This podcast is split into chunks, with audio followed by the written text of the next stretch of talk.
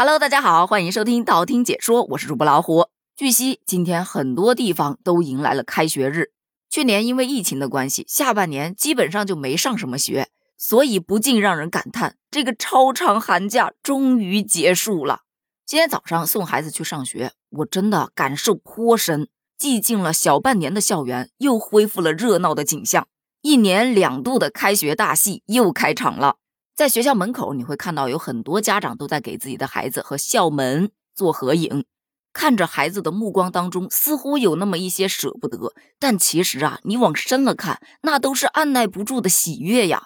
手机里拍下的照片，你以为是？啊，我想宝宝的时候可以拿出来看一看。别想了，这是用来发朋友圈的。神兽终于归笼了，有这么一种描述啊，孩子们迈着兴奋的步伐，和父母一起神采飞扬地奔向了学校。孩子们的步伐兴不兴奋，是否神采飞扬，我不知道，但是父母一定是迈着兴奋的步伐，神采飞扬地把孩子送向学校。还有一张张面孔，稚嫩又布满了阳光。一个个身影灿烂又充满活力，面对新学期，同学们都满怀期待，充满信心。我想补充一点的是，此时此刻的家长，一张张面孔洗去了多日的疲惫，布满了阳光。一个个身影轻快又充满了活力，面对新学期，家长们都充满了期待，充满了信心。开学的铃声已经敲响，家长们的朋友圈可以开始刷屏了。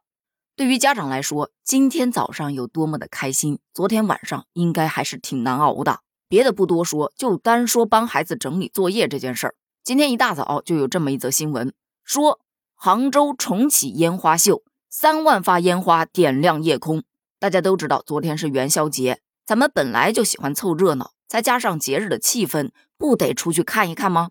于是你就会看到，在杭州烟花大会的现场。有市民就拍到有一个小学生在人群当中补作业，这是怎么个补法呢？首先天特别黑嘛，没有灯啊，没关系，妈妈有手机，手机的灯一打开，这不就亮了吗？那没有东西搁着怎么写呢？没关系，有手臂吗？手臂这么一横，就把那作业搁在手臂上，这么写着。你说他用功吗？真用功。这种做法可取吗？我个人是觉得不可取的。首先，这烟花大会人那么多。真的有心思能够好好的写作业吗？其次，人挤人的，拿着个笔，那笔尖又尖，万一一挤一碰戳到别人或者伤到自己，就真的得不偿失了。所以这个事件登上热搜之后，很多网友调侃：都这样了，还看什么烟花啊？这是标准的又菜又爱玩啊！但我相信，昨天晚上补作业的绝对不止这个孩子一个。比方说，我们家孩子前两天的时候，他明明告诉我作业已经做完了。昨天晚上，我想着那就帮你收拾一下书包吧。我一看，最后一页是做完了，中间还有好多空题都没写。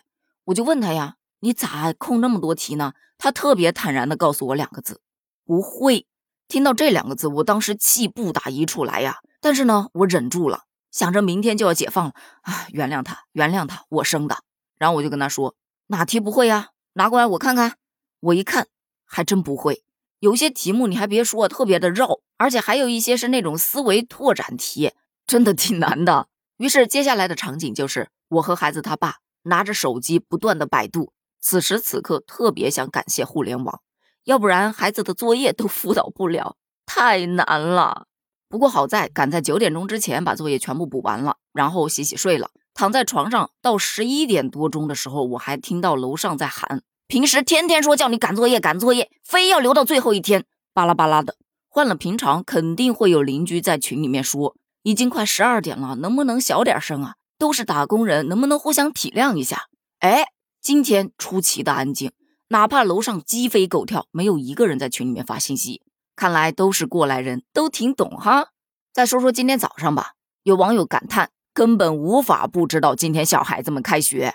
一早上，四邻的小孩子们哭得撕心裂肺、锥心刺骨，整个水泥墙都回荡着“我不想上学，我就是不想上学，求求你们了，我不上学”的哭喊声。我倒还好，我听到的是另外一种声音。我在厨房给孩子们做早餐，就听到楼下的厨房里面传来：“你能不能起快点啊？不要磨磨唧唧了，早餐都端到桌子上了，你还不吃，凉了。”我跟你讲啊，还有十分钟你就迟到了啊！我家娃听到这个声音之后跟我说：“妈妈还有十分钟就迟到了，那我不吃了。”我就把我家娃拉到一边，小声的跟他说：“没事，你慢慢吃，人家上学的时间比你们早，你们还有半个小时呢，快吃啊！”